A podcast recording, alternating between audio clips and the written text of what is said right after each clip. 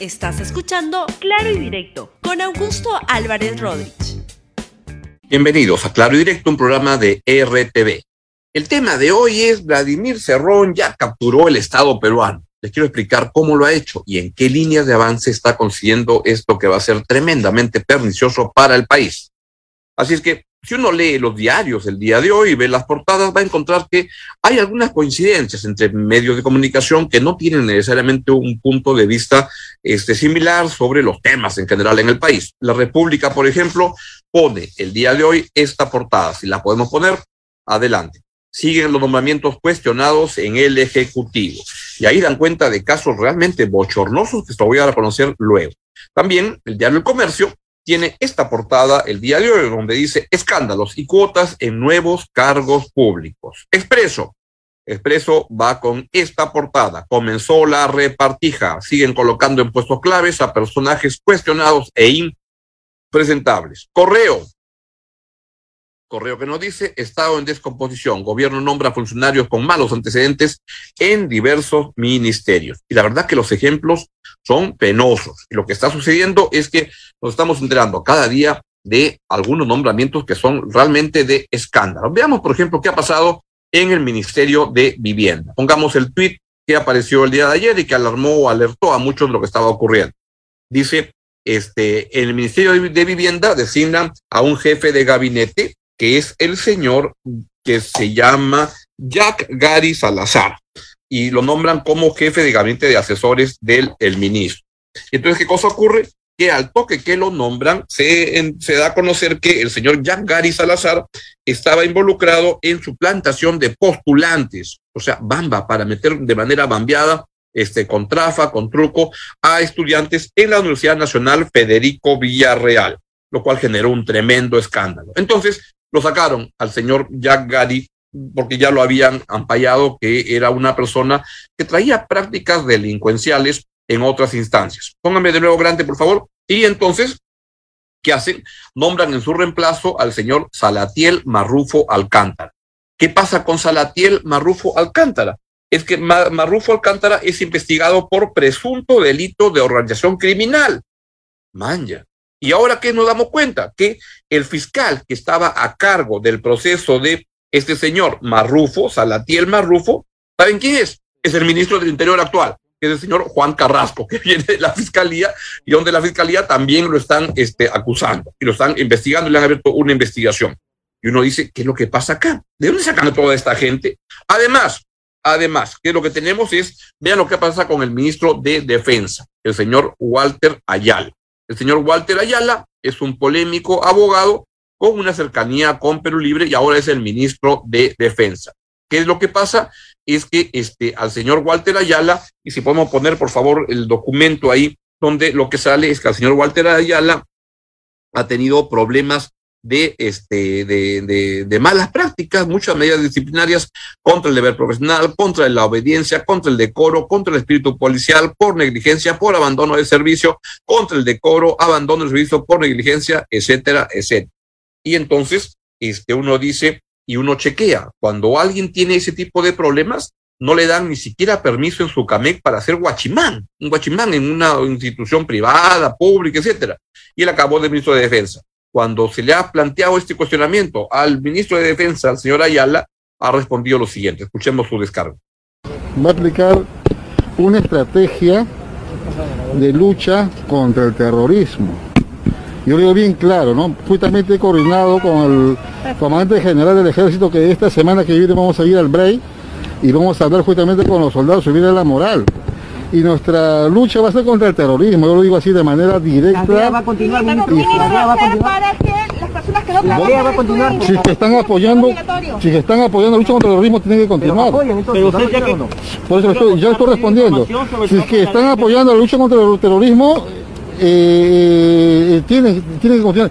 Por eso yo voy a ir al break para entrevistarme con ellos. Con la DEA. Ministro, con los que estén ahí, con los soldados, con, eh, eh, darle infraestructura, darle el apoyo moral, porque acá están vinculando a un gobierno con, la, con, con, el... De mí no puede decir que soy terrorista, no puede decir que soy, ¿cómo se llama?, eh, corrupto, porque no lo soy, más bien he hecho una lucha contra la corrupción.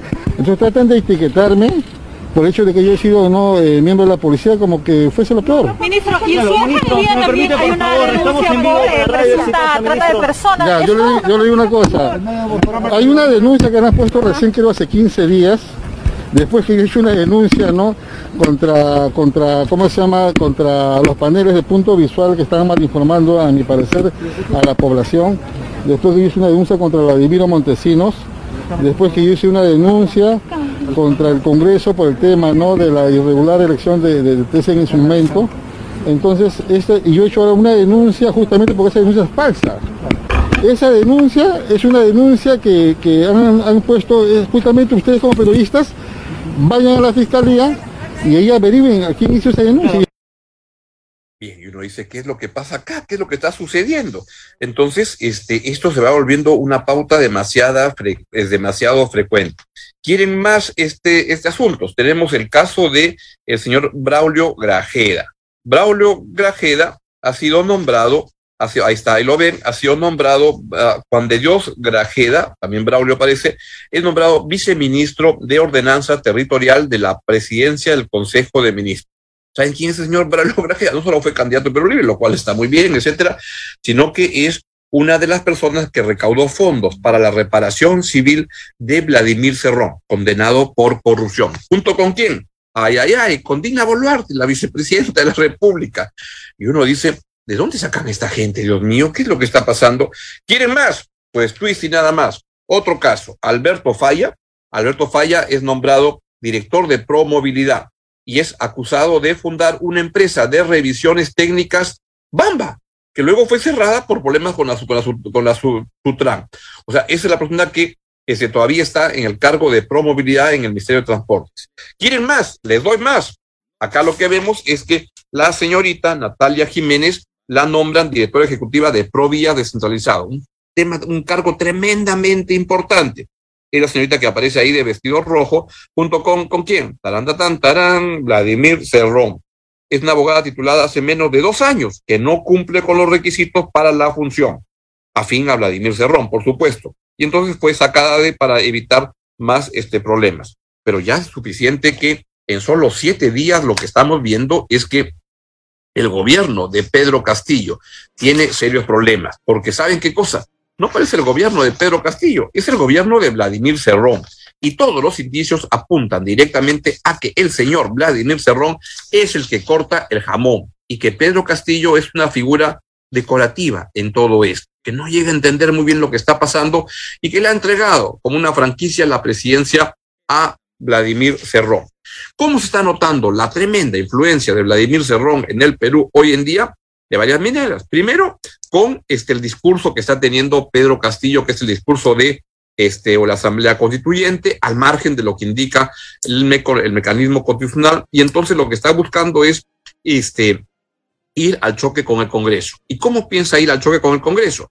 De una manera que implique eh, poner un gabinete que, con pocas excepciones, yo diría el señor ministro de Economía, Pedro Franque, el señor Juan Cadillo el Ministerio de Educación, es un, está lleno de gente que tiene una, este, que es impresentable, para decirlo de manera clara y, y, directa, que no tiene currículum, lo que tiene es prontuario, y están llenando el aparato público también con gente en esa dirección. Y esto lo que implica es que va en una línea de cooptar, capturar el Estado peruano con gente directamente vinculada a, a, a Vladimir eh, Cerrón, que lo que busca es que el Congreso disuelva, que el Congreso censure al gabinete, ir acumulando las disoluciones para las censuras para ir a disolver el Congreso y creer que una siguiente elección este, pues le puede ir mejor y ya controlar el Congreso para que no sea un obstáculo para cambiar la constitución.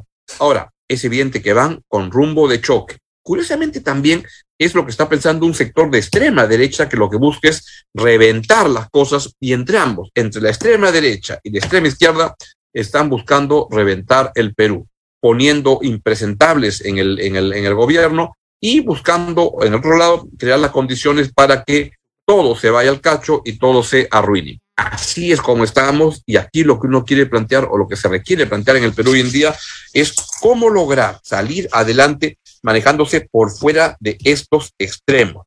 Y eso es lo que ocurre. Además, el señor Cerrón no solo está controlando el poder ejecutivo, como estamos viendo, también el Congreso de la República. Y lo que hace es ver cómo maneja a esos 37 votos del Perú Libre en el Congreso a su antojo. Vean lo que ha puesto en este tuit que pone eh, Martín Hidalgo, donde da cuenta de estos problemas. Martín Hidalgo dice fricciones en la bancada oficialista de Perú Libre. Han elegido por mayoría a Valdemar Cerrón, hermano de Vladimir Cerrón, como nuevo vocero. Tras ello, 11 legisladores han amenazado con renunciar a la bancada. Esto tras perder la mesa directiva. Y entonces, en ese caso, si es que uno suma este, de los 79 que tenían una posición en contra de, la, de lo que fue la mesa directiva que planteó Perú Libre, más estos 11, tan, tan, tan, tan, ahí hay como 87 votos o más que pueden hacerlo zapatear al presidente, a, Pedro Castillo, presidente entre comillas, porque en verdad el que corta jamón acá es el señor Vladimir Cerrón. Así vamos. El señor Vladimir Cerrón está capturando el Estado peruano para los fines políticos de su pretensión ideológica, política, no para el beneficio del país. Así vamos y esto, créanme, no va bien. Seguiremos comentando en los días siguientes sobre este tema tan, tan relevante para el país. Hasta mañana, que tengan un gran día. Chao, chao. Gracias por escuchar Claro y Directo con Augusto Álvarez Rodríguez. Suscríbete para que disfrutes más contenidos.